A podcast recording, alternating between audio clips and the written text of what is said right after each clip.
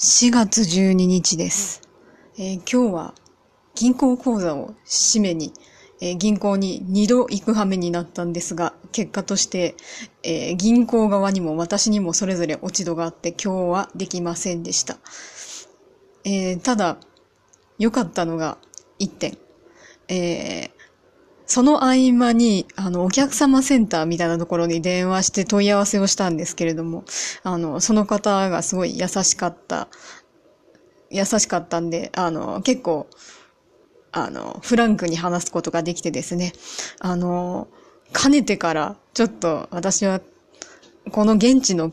ここの国の現地の人と話すときに、あの、呼びかけの意味で、あの、セニョールとかセニョリータとか、あの、使ってみたいなと思いながら今まで照れくさくてできなかったんですけど、今日はその方に、シーセニョリータって、